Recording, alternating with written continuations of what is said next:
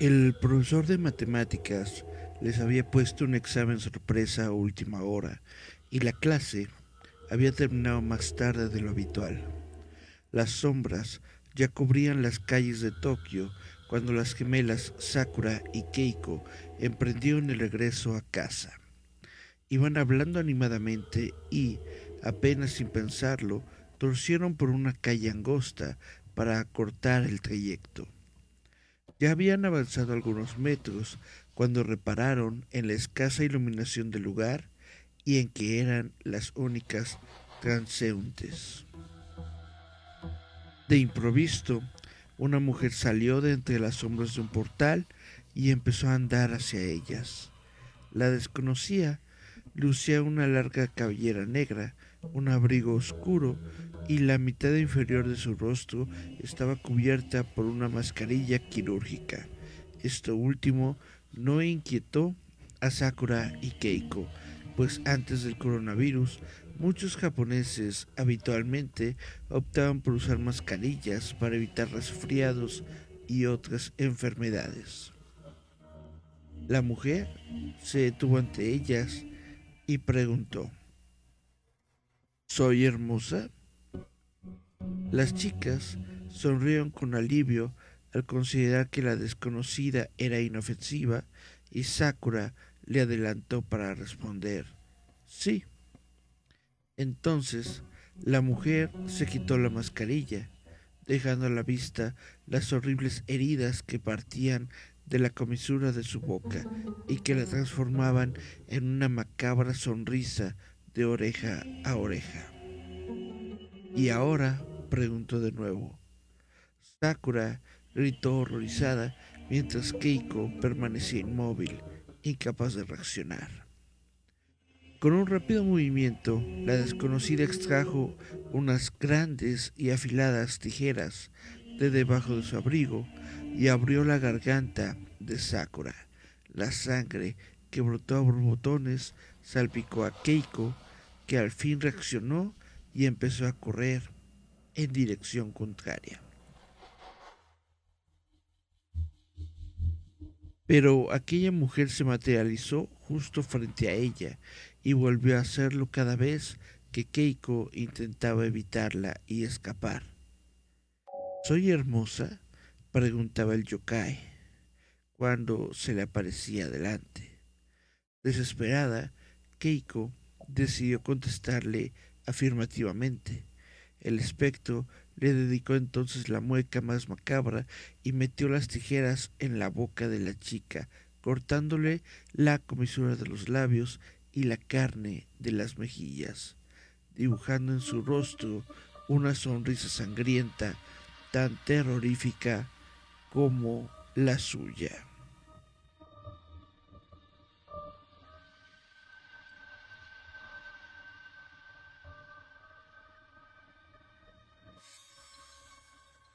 Hola, hola, hola. Esto es Visitantes Nocturnos. Yo soy Eric Contreras Ayala. Muchas gracias a todos los que están aquí. Veo que Antonio Camarillo Chibi le dio like a nuestro stream. Cari Santiago también. Jasmine Flores López le dio like. Muchas, muchas gracias. Bueno, esto que les acabo de leer es una leyenda urbana justamente de Japón Vamos a ver los mensajes del Facebook. Dice buenas noches, Yasmin Flores López. Cari Santiago, hola, buenas noches. Diego Katsuragi, pónganse una canción de Jenny Rivera para que le dé menos miedo. Antonio Camarillo Chibi dice hola Cari. Em, hola Cari le responde Cubas. Y Antonio Camarillo responde, hola gente nocturna, sí de hecho es una leyenda urbana, obvio, ya lo dije, es una leyenda urbana. Bueno, espero que se le estén pasando bien, espero que estén todos tranquilos en sus casas, esto es Visitantes Nocturnos. Y como cada semana pues vamos a realizar algunas lecturas, pero justamente la semana pasada Julieta, Julieta, quien ustedes probablemente conocen de los programas Giant Metal Roboto, me dejó algunos temas aquí en el chat que quería ella conocer más a fondo o más bien me sugirió para que podamos nosotros discutir dentro del programa. Y pues eh, este es uno de esos temas ella me habló sobre la cueva del diablo de Iztapalapa si les parece bien les voy a leer un poco de esto la cueva del diablo de Iztapalapa se encuentra en un lugar sagrado. Hay quien dice que es la entrada al infierno y que los que se han dejado tentar por la ambición no han regresado de este oscuro lugar. Cuenta la leyenda que muchos entraron ahí y nunca volvieron a ser vistos, ni vivos ni muertos. Distintas historias lo atribuyen a la presencia de fuerzas paranormales y los más escépticos a su complicada forma de letra L que confunde a quienes llegan a su interior. Se trata de la llamada Cueva del Diablo en Iztapalapa, al oriente de la Ciudad de México, la más famosa de un conjunto de 144 cuevas que se encuentran en el Cerro de la Estrella, un lugar sagrado para los antiguos mexicanos, donde cada año se realiza la representación de la Pasión de Cristo más famosa del país. Las leyendas narran su extraordinaria extensión y sus cualidades místicas, pero cuando la exploramos percibimos sus estrechas dimensiones. Tal vez era más grande, pero hoy está asolvada. Al fondo encontramos restos de brujería recientes, reminiscencia de su importancia ritual de antaño. Escribió en el año 2001 el espeleólogo mexicano Antonio Montero. Una película poco conocida llamada La Cova del Diablo narra la historia de un joven que trataba de filmar un documental sobre sus amigos desaparecidos en este lugar, pero no se grabó en ese lugar, sino en una locación cercana. Mucha de la gente que vive en los alrededores cuenta que escucha ruidos que salen de la cueva. Otra que se cuenta es que hay un viejo que le pide a la gente que lo acompañe y que cuando llegan aquí a la cueva se meten con él y adentro cuentan que hay un lago enorme donde hay grandes riquezas y si la gente toma algo no logra salir, pero quien no toma nada puede salir para contar la historia. La leyenda asegura que en el lago se bañan patos de singular belleza que tienen comida en abundancia y al fondo se pueden ver unas ollas repletas de monedas de oro cuyo brillo llegaba hasta el exterior lo que deslumbraba a quienes aceptaban acompañar al anciano que pedía compañía. Otra de las leyendas es que en la zona que la rodean habitan duendes y por ende se han registrado desapariciones de niños que subían al lugar para jugar hasta lo alto del cerro donde está la cueva. Una de sus entradas es tan pequeña que solamente un niño puede atravesarla. Pues es que siempre el nombre del diablo atrae a la gente y uno de niño pues quiere ir a ver qué. Mis abuelos sí me contaban que muchos niños que se perdieron ahí, yo no lo digo que se los chupó el diablo, como decimos acá, lo que digo es que es un lugar muy peligroso, dicen que tiene como 300 metros de profundidad y aparte, también hay muchos animales que te pueden picar o morder. Yo sé también que mucha gente hacía brujería ahí, señaló un taxista de la zona. Forma parte de un sistema de cavernas que abarca desde Iztapalapa hasta la Sierra de Guadalupe, entre el Estado de México y la capital, es decir, unos 65 kilómetros. También hay gente que dice que ven bolas de fuego, principalmente en fechas significativas como el Día de Muertos, que en México se, se festeja a principios de noviembre. Incluso existe quien asegura que es un enlace que permite viajar hacia otras dimensiones al encontrarse en una zona de montañas.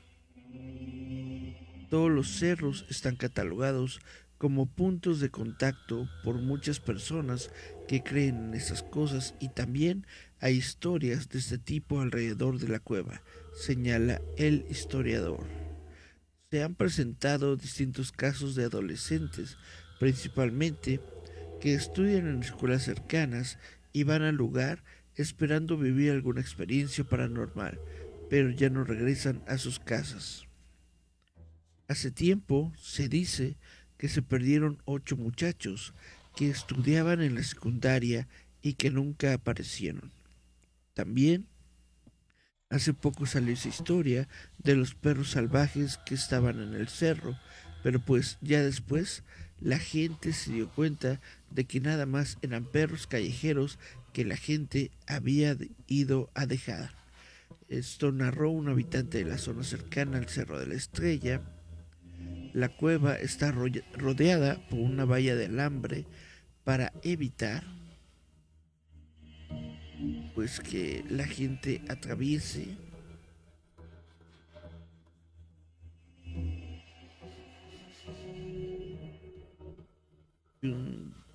Perdón se me se me movió el cursor ok.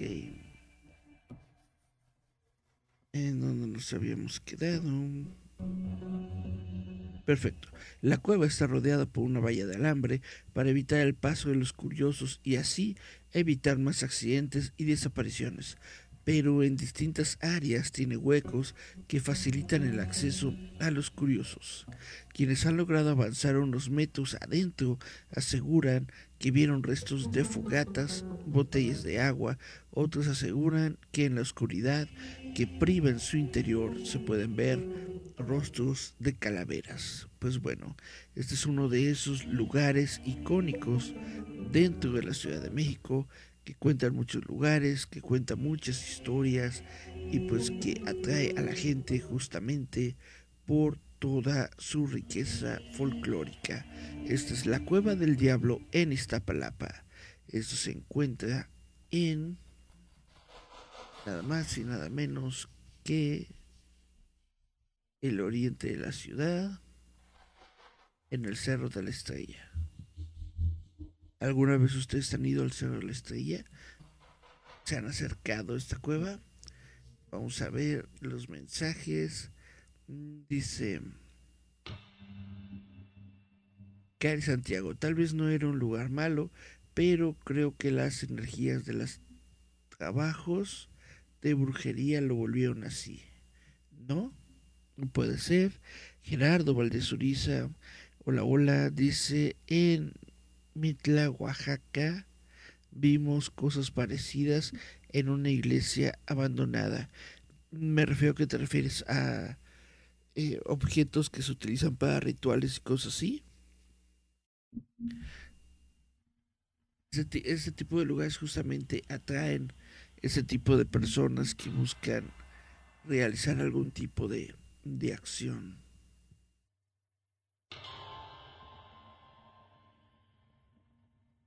Bueno, de entre los temas que me dejó Julieta, se encuentra también el de la gente sombra, que es algo que varias personas también han estado comentando durante la semana. No sé si a ustedes les parezca un tema atractivo, pero resulta que la gente sombra también conocida como figuras sombra, seres sombra o masas negra, son supuestas entidades paranormales. La investigadora paranormal Heidi Hollis ha expresado la creencia de que la gente sombra son entidades sobrenaturales malévolas. Cierta cantidad de religiones, leyendas y sistemas de creencias describen seres espirituales sombríos o entidades sobrenaturales como sombras del inframundo. Y varias criaturas sombrías han sido por mucho tiempo un icono del folclore y las historias de fantasmas.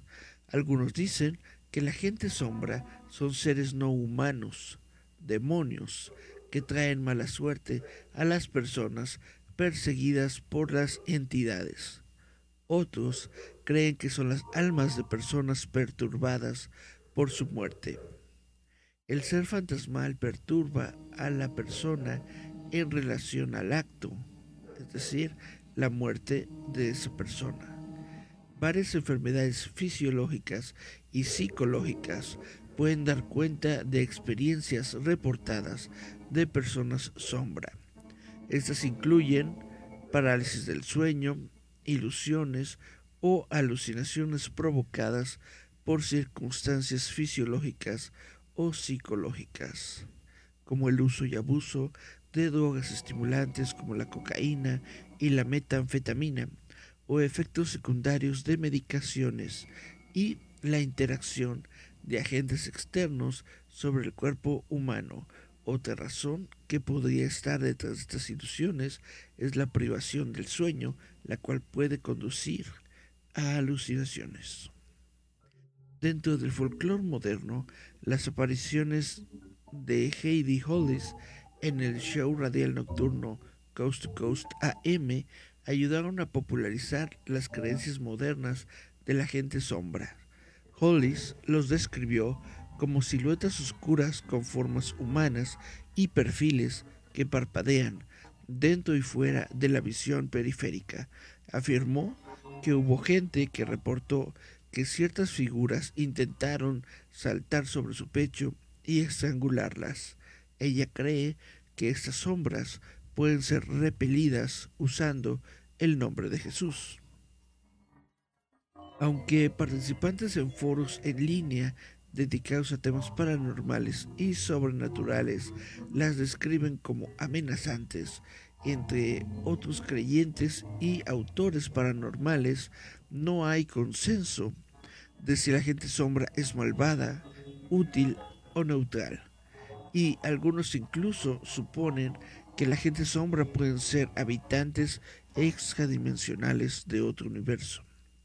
Algunos investigadores paranormales y autores, como Chad Stambach, afirman haber grabado imágenes de gente sombra en video. La gente sombra apareció en dos episodios de la serie documental paranormal de ITV Extreme Ghost Stories, donde fue descrita como masas negras. Bueno, en la cultura popular, en el episodio de La Dimensión Desconocida de Shadow Man, aparece un hombre sombra, quien fue interpretado por Jeff Colham, el cual nunca dañaría a una persona debajo de cuya cama reside. En la película romántica de 1990 Ghost, La sombra del amor, la gente sombra aparece al morir los personajes antagonistas. En el filme, la gente sombra son quienes están encargados de escoltar a los espíritus malignos hasta el inframundo. La gente sombra, descrita como hombre sombra, Shadow Men, aparecieron prominente en la novela de 2007 John Dies at the End. La película de 2013 Shadow People presenta un estudio ficticio del sueño realizado en los años 1970 en el cual pacientes reportaron ver intrusos sombríos en sus sueños antes de morir durmiendo. La película sigue a un locutor de radio e investigador para el CCPEU que investiga la historia y la película afirma estar basada en hechos reales.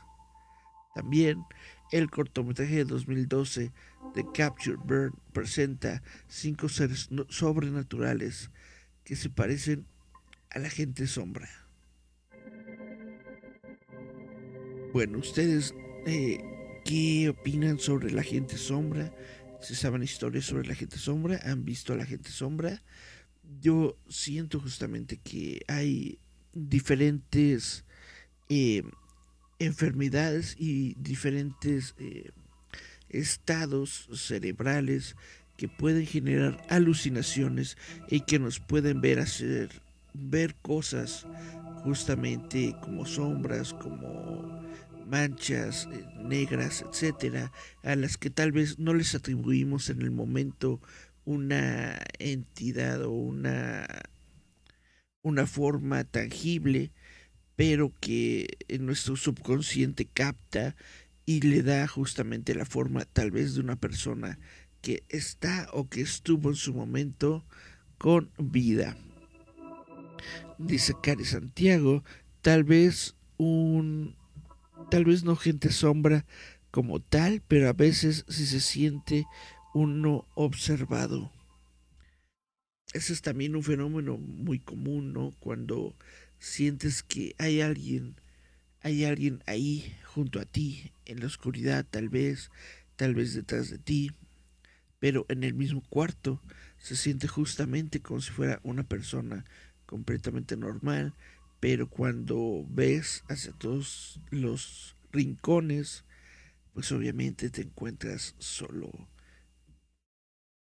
Solo y tu alma. Dice Gerardo Valdés, la gente sombra pueden ser extraterrestres. Puede ser. Esa es una de las de las ventajas de la gente sombra. Pueden ser prácticamente lo que sea.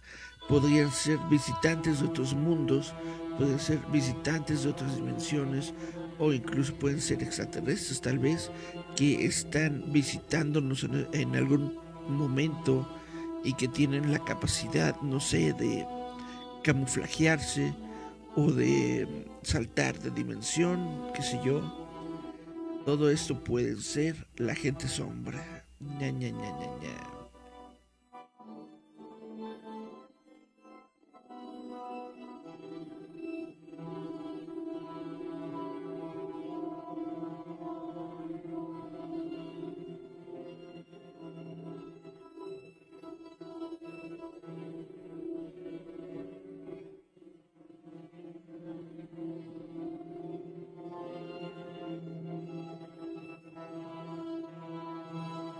bueno, continuando con eh, estos temas que me dejó Julieta. Lo tercero que me dijo que podría ser interesante para el programa son historias de fantasma en el metro. Obviamente estamos hablando de nueva cuenta de la Ciudad de México. Y... Muy bien, lo que tengo aquí es que tenemos siete historias de fantasmas que habitan en el metro. Ya lo dijo Alex Lora en su canción El fantasma. Entre las olas de entre las olas de este mar de gente pasan muchas cosas que nunca se sabrán. Sin embargo, aquí te relatamos algunas historias sobre estos seres paranormales que aparecen en algunas estaciones. Eh, mejor prepárate un tecito y acomódate porque después de leer esas historias querrás mantenerte acurrucado en lo que superas el impacto. Lo que dice el sitio, ¿no? Bueno, el niño de la estación Pantitlán. Esta estación es de las más concurridas y no es ninguna sorpresa, pues aquí se juntan las líneas 1, 5, 9 y A. Sin embargo, aquí habita uno de los fantasmas en el metro de la ciudad de México. Muchas personas aseguran haber visto el espíritu de un niño de cabello negro, de no más de medio metro de alto, perdón, metro y medio de alto, altas horas de la noche. De hecho, quienes más lo han visto son taquilleras, vigilantes y operadores.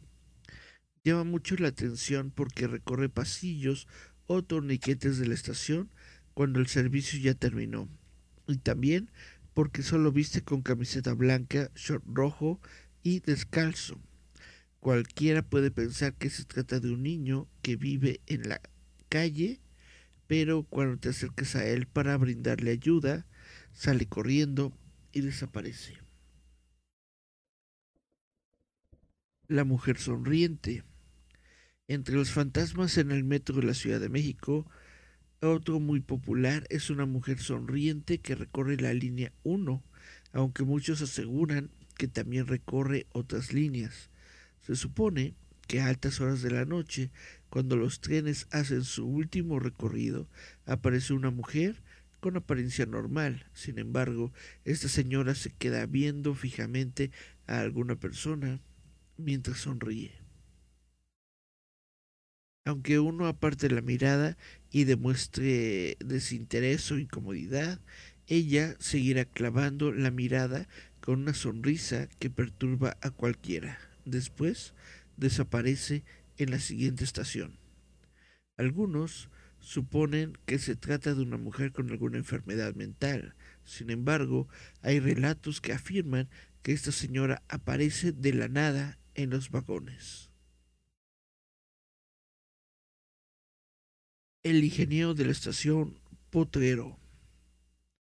Uno de los fantasmas en el metro de la Ciudad de México más famosos es el inspector Platanov o Platanov, que ronda en la estación Potrero de la línea 3. ¿Y quién es este hombre? Pues se dice que era un auxiliar al que le tocó hacer una inspección de rutina. Sin embargo, no avisó al puesto central de control sobre su descenso a las vías, por lo que trágicamente fue atropellado y murió. Lo más macabro es que desde entonces varios trabajadores todavía se encuentran con él. Al inicio piensan que de verdad es un inspector que solo hace su trabajo en las vías, pero después se dan cuenta de que estuvieron platicando con un muerto. La niña del terminal aérea. Algunas historias de fantasmas en el metro de la Ciudad de México son protagonizadas por menores de edad, y este es otro ejemplo de que aunque los niños son seres inocentes, pueden ser muy escalofriantes. Este caso sucede en la estación terminal aérea, donde muchas personas aseguran que aquí habita una niña fantasma. Por las noches, cuando los túneles están casi vacíos, se aparece una pequeña que se te acerca. Hay quienes dicen que quiere jugar contigo y te arroja una pelota, pero cuando la ves frente a ti, resulta que en realidad es su cabeza. Otros cuentan que te pide ayuda para que te amarres, para que le amarres las agujetas. Sin embargo, al agacharte, te das cuenta de que no tiene piernas.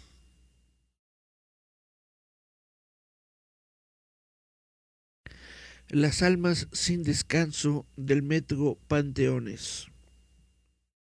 El nombre de esta estación de la línea 2 ya es suficientemente lúgubre y no es de a gratis, pues se llama así porque en sus alrededores se encuentran los panteones español, alemán, francés y sanctorum.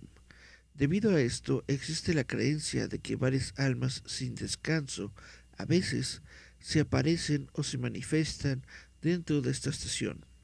Algunos usuarios dicen que la atmósfera es muy fría y opresiva. Otros más aseguran que entre los pasillos y túneles puedes escuchar susurros o hasta lamentos.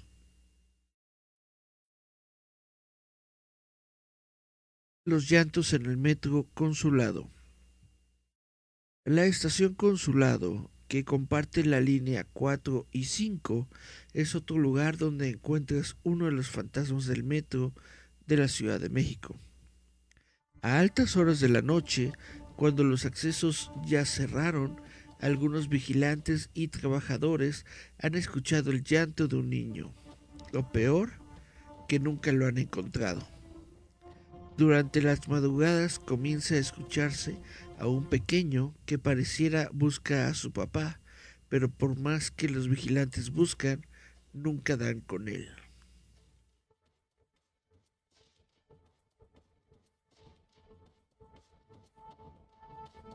El velador de Pino Suárez. Otra historia popular de fantasmas en el metro de la Ciudad de México es la del trabajador de Pino Suárez. Esa historia surgió en los años 2000 y cuenta que varios obreros de esa estación se han encontrado con un hombre que parece un trabajador más. Al inicio no lo reconocen, pero al verlo con el uniforme y entrando en sus actividades, asumen que sí labora ahí. Algunos hasta le han hecho la plática y todo parece normal. Lo, perturbador sucede cuando lo describen a sus superiores, pues al final descubren que se trata de un empleado que murió hace muchos años atrás.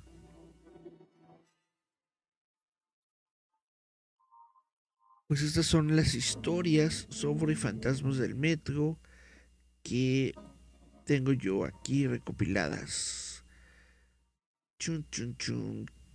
¿Ustedes eh, en algún momento han tenido que utilizar el metro de la Ciudad de México en altas horas de la noche?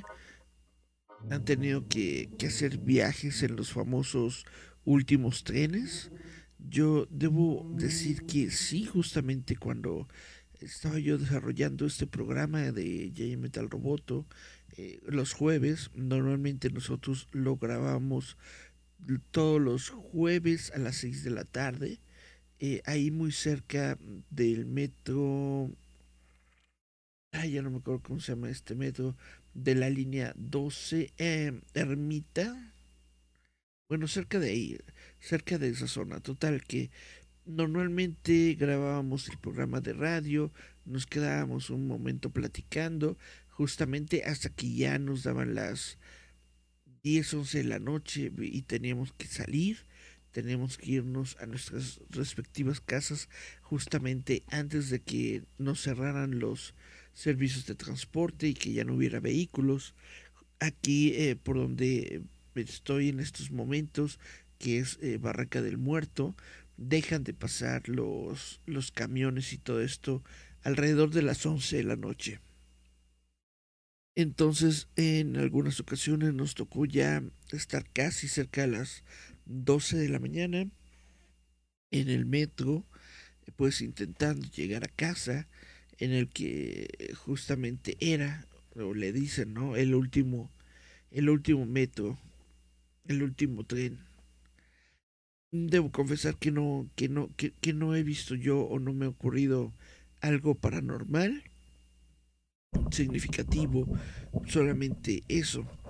La, la gente, ya, ya, ya muy poca gente, a veces un poco más, pero solamente eso, gente en su, en su quehacer diario, llegando al último metro para poder eh, irnos este, todos a nuestras casas. Ahora, justamente yo siento que tal vez por las mismas eh, leyendas o tal vez por seguridad, etcétera, pues los mismos policías buscan, ¿no? En cada uno de los vagones que realmente no se quede nadie, no se haya quedado alguien dormido, no esté alguien borracho y te, y te sacan porque definitivamente es el último, el último tren y pues ya no deberías estar ahí.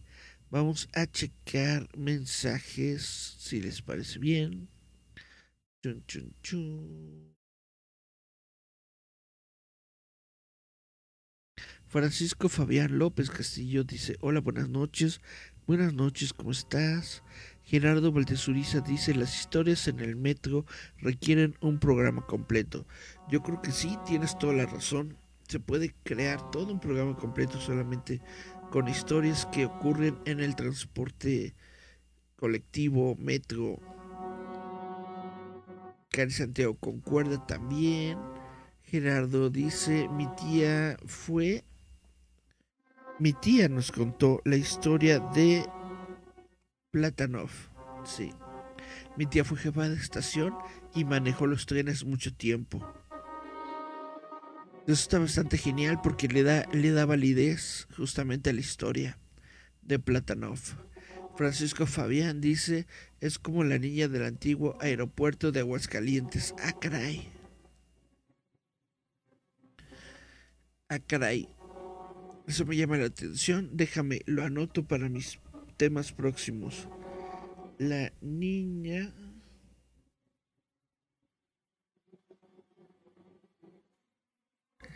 del antiguo aeropuerto de Aguascalientes, ok.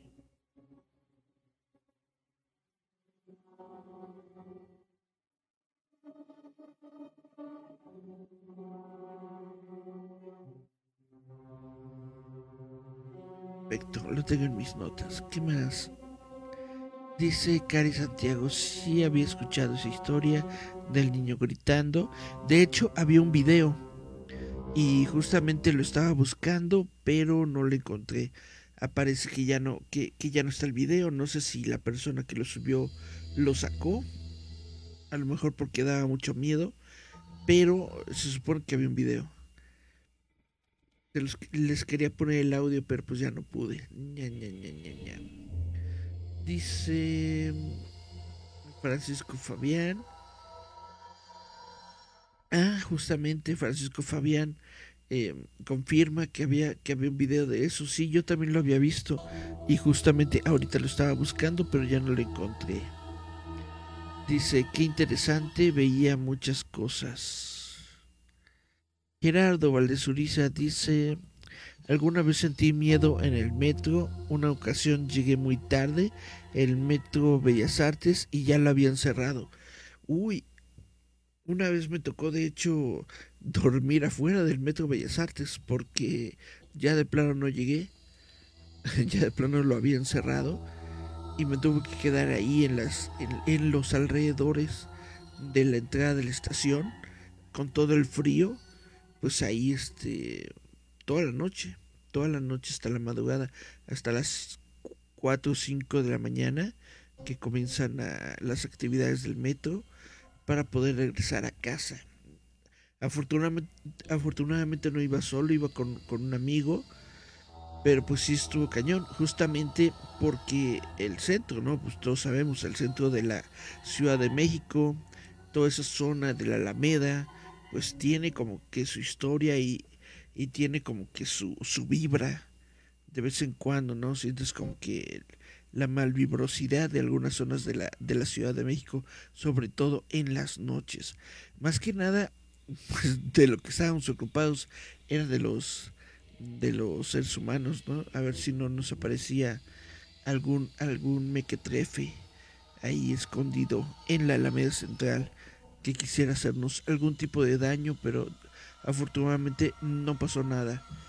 Estuvimos, sí, toda la noche ahí enfrente de frente del Palacio de Bellas Artes, simplemente platicando. Mm.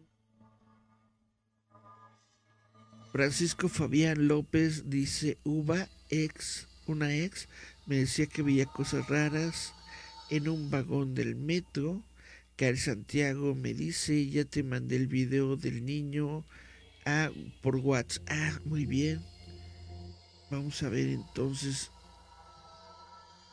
si me permite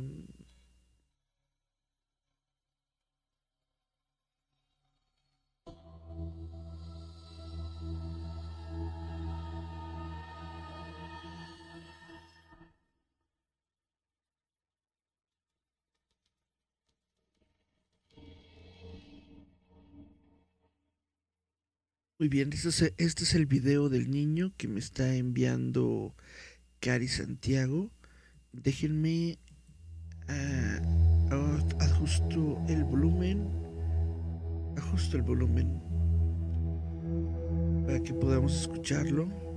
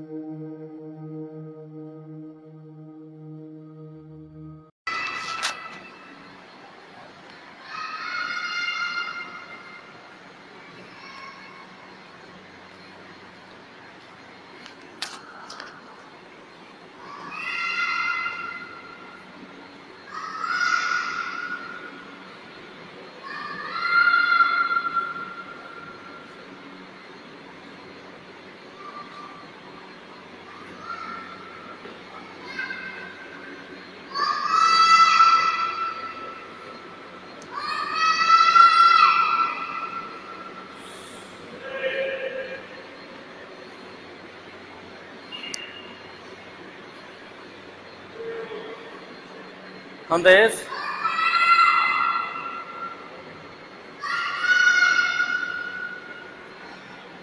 ¿Dónde es? Está ahí arriba. ¿Eh?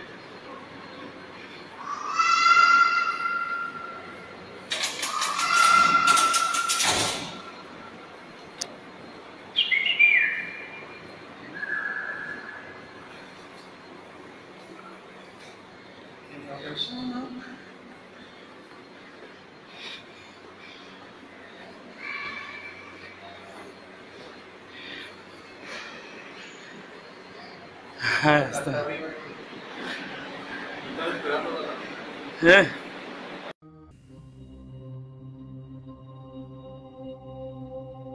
Voy a continuar checando los mensajes. Dice Francisco Fabián. Busca las historias de miedo de Aguascalientes, relatos del Día de los Muertos. Y dice, pega el celular al micrófono. sí, bueno, déjame anotar lo de Aguascalientes, relatos de Aguascalientes del Día de los Muertos. Déjame anotarlo.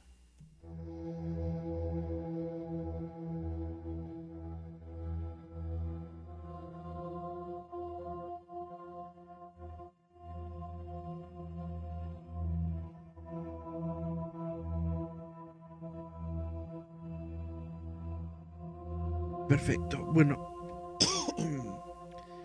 si les parece bien, vamos a continuar con el programa. Pero en esta ocasión les voy a hacer una lectura.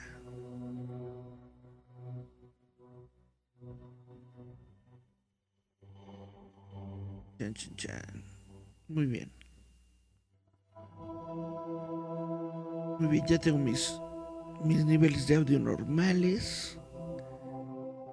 Y bueno, si les parece bien, si no les molesta, voy a hacer una lectura de este libro que me gusta, eh, del que me gusta leer, que se llama Historias de Cuento Ficción. Esta historia, este cuento se llama El Perfeccionista.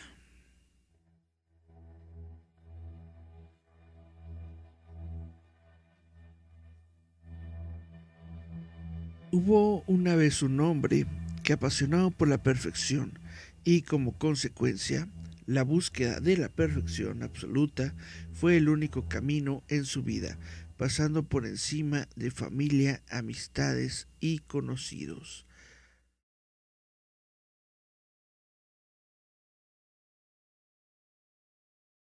Perdón, es que creo que le, le había subido demasiado.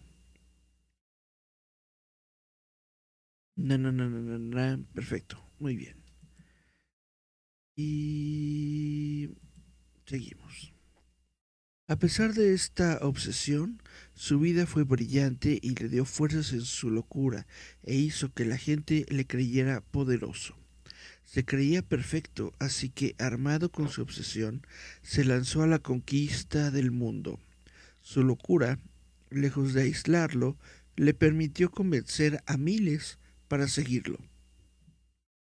Sus discursos no eran brillantes, pero al ser gritados y chillados por las multitudes parecían convincentes. Es el ideal humanista, será el motivo de que vuestros descendientes os aclamen, seréis recordados por y para siempre.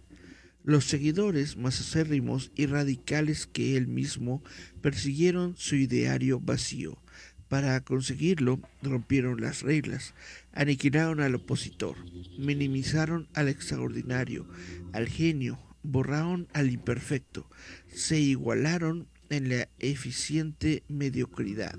Los que quedaron fueron más felices. Su meta era el equilibrio perfecto, la inexistente ineficiencia, una línea suave y creciente hacia la rectitud infinita nada quedará al azar, nada estará descontrolado. Cuanto más se acercaba a su fin, más empeño puso y menos escrúpulos tuvo, de tal manera que pronto alcanzó el poder total. Desde su palacio dictatorial observaba todos sus dominios y pensaba, ya queda menos, menos, menos.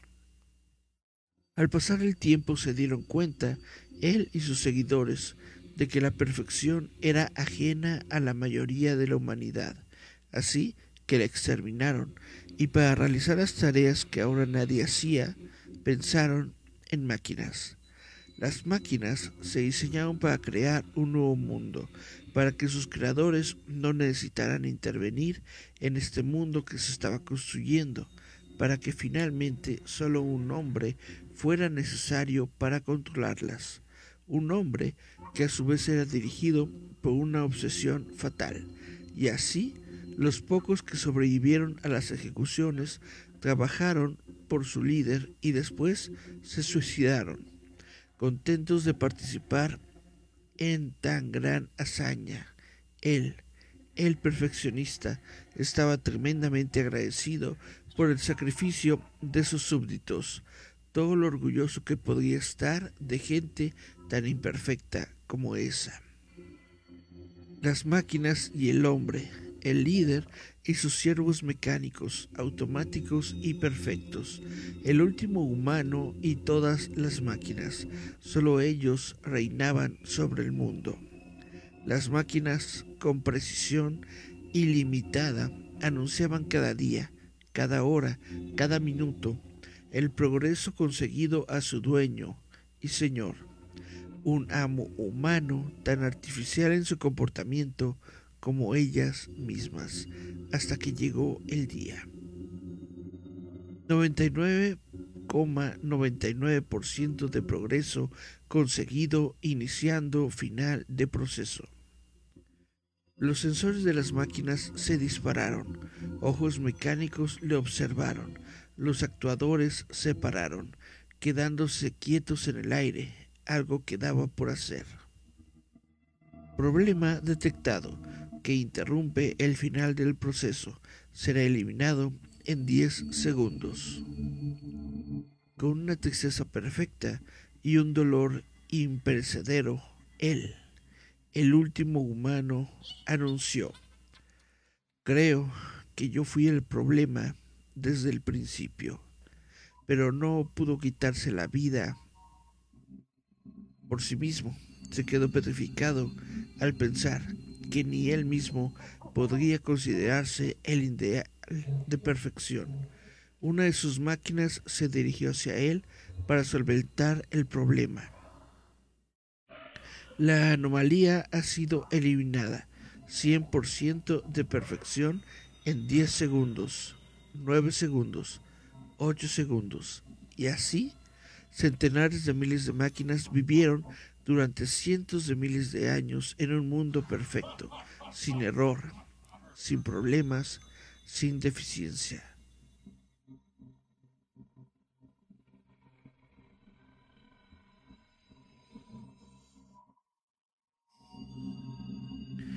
Bueno, lo que me gusta de este librito es de que sus historias son son son cortas, son sencillas y creo que te hace pensar este cuentito pues nos hace, nos habla justamente de buscar la perfección, pero la perfección no existe inherentemente dentro de los seres humanos y entonces al querer alcanzarla forzosamente tenemos que destruir pues a la humanidad. Chan chan chan. Este es el mensaje de esta historia que les acabo de leer. Y pues parece que ya no hay más mensajes. No nos quedamos con Francisco Fabián, que me dice que pega el celular al micrófono. Pero bueno, si les parece bien y si no hay más mensajes eh, que digan lo contrario, voy a tomar mi confiable libro de leyendas mexicanas y les voy a leer una de ellas.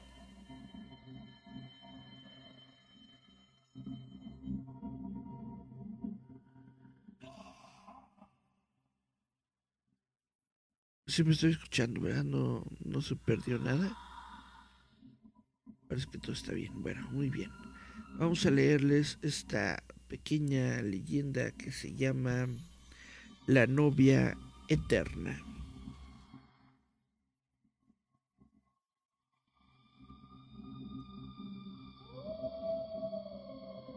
Clara era una joven que desde niña soñaba con el día de su casamiento.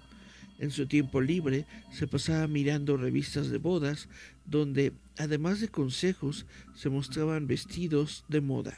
Su madre, quien también esperaba con ansia su unión matrimonial, debido a que ella era su única hija, la alentaba para imaginar una magna celebración.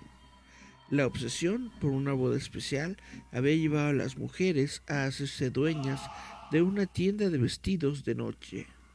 Ahí llegaban muchas jovencitas adineradas que estaban a punto de contraer nupcias, pues el negocio era de los mejores del estado. Un buen día, Clara conoció a un hombre, a un empresario textil, del que se prendó al instante. A él, la muchacha tampoco le resultaba indiferente. En pocos días iniciaron un noviazgo muy intenso. Ella solo pensaba en el día que Marcos, como se llamaba el novio, le pidiera matrimonio y dar paso, por fin, a los preparativos de ese gran día. Sin embargo, los meses transcurrían y él no daba señales de querer unir su vida a la de Clara. El comportamiento de ésta se volvió insoportable, pues cada vez eran más las presiones que ejercía sobre el tema de matrimonio. Marcos comenzaba a odiar esta situación y a pesar de quererla, empezó a evitarla con cualquier pretexto. Ya tenía varias semanas sin verse y Clara, desesperada, fue a buscarla hasta su trabajo.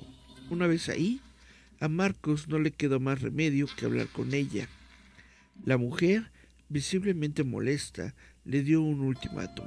O se casaban o la perdía para siempre. Agobiado y sin otra alternativa, le pidió matrimonio esa misma noche, ya que Clara organizó una reunión familiar para pedir su mano y formalizar el compromiso, poniendo fecha y hora de la boda. Como la novia estaba ansiosa de contraer matrimonio, pidió que la celebración fuera lo más pronto posible, por lo que el enlace se realizaría exactamente un mes después. Eligió el vestido más hermoso de su almacén y ordenó a su madre no vender otro vestido igual a ese, ya que deseaba que fuera el único. Durante mucho tiempo supervisó meticulosamente cada detalle de la ceremonia religiosa y de la fiesta, pero al parecer se había quedado sola en dicha organización, ya que Marcos mostró un desinterés evidente desde el día en que la pidió en matrimonio. Él no se involucró en los preparativos, al contrario, quería olvidarse por completo del suceso, pues le provocaba un desagrado inexplicable.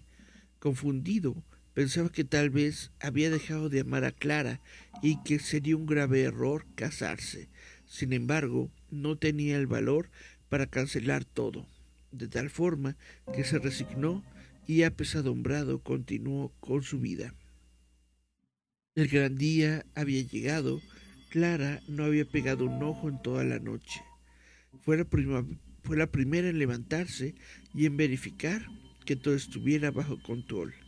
Las familias más importantes del estado habían sido invitadas, ya que se trataba de un magno acontecimiento. Puntualmente, la novia llegó irradiando felicidad a la iglesia.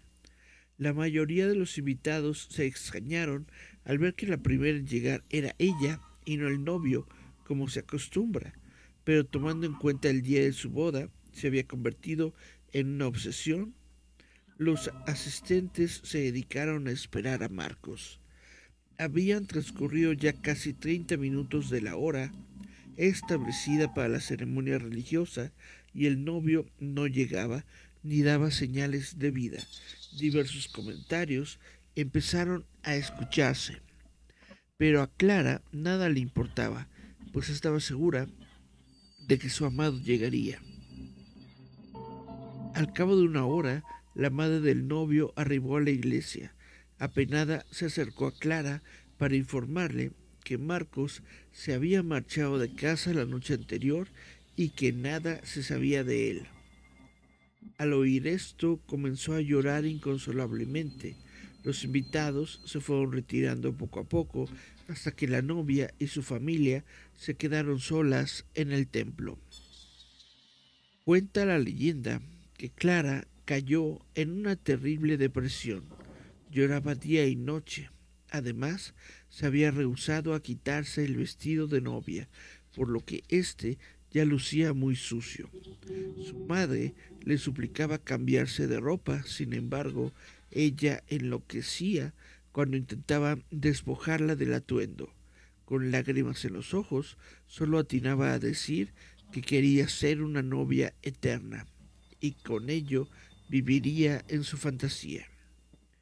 Se dice que la madre también comenzó a perder la razón al ver que su hija moría lentamente día a día. Luego de tanto pensar, le cumpliría su último deseo, ser una novia eterna, para evitar que se demacraran aún más su cuerpo y rostro, la convirtió en un maniquí, en el más hermoso de su tienda de vestidos de novia. Dice la gente que por las noches Clara sale de su aparador y recorre el almacén buscando a Marcos, el culpable de su desdicha. Como no logra dar con él, la leyenda cuenta que cada persona que se encuentra con ella después de cerrar la tienda desaparece sin dejar rastro. Lo curioso es que al día siguiente en el negocio un nuevo maniquí aparece al lado de la novia. Y bueno, si a ustedes les gustan las historias paranormales, las leyendas mexicanas, pueden darse cuenta de que esta es la historia o una... Esta es la historia en la que está basada la leyenda de, Clarita, de la novia, en, en, la vitrina. O tal vez es una versión eh, libre de esa historia. No sé si, eh, yo supongo que si la conocen todas las personas que son allegadas justamente a los em, a los temas paranormales, por lo menos yo creo que han escuchado en algún momento de esta historia. Ya el, el sensacionalismo llevó a, a, a, otros extremos, dijeron que se había vendido la, la muñeca, que nunca, que se supone que nunca la iban a vender, pero que ya se había vendido, que siempre no se vendió, que había sido una réplica, que la traían este por todas partes de, de, la ciudad, ¿no? Que la traían en exposiciones y cosas así, bla, bla, bla, etcétera, etcétera. Pues ya, ya no podemos saber la realidad de lo que ocurrió pero pues esto es parte, parte del folclore y de las tradiciones de México. Dice chun chun chun.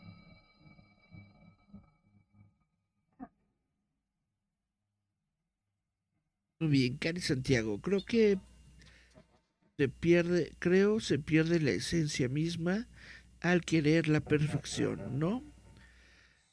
Pues, pues sí, ¿cómo, puedes encontrar algo que no, que no existe?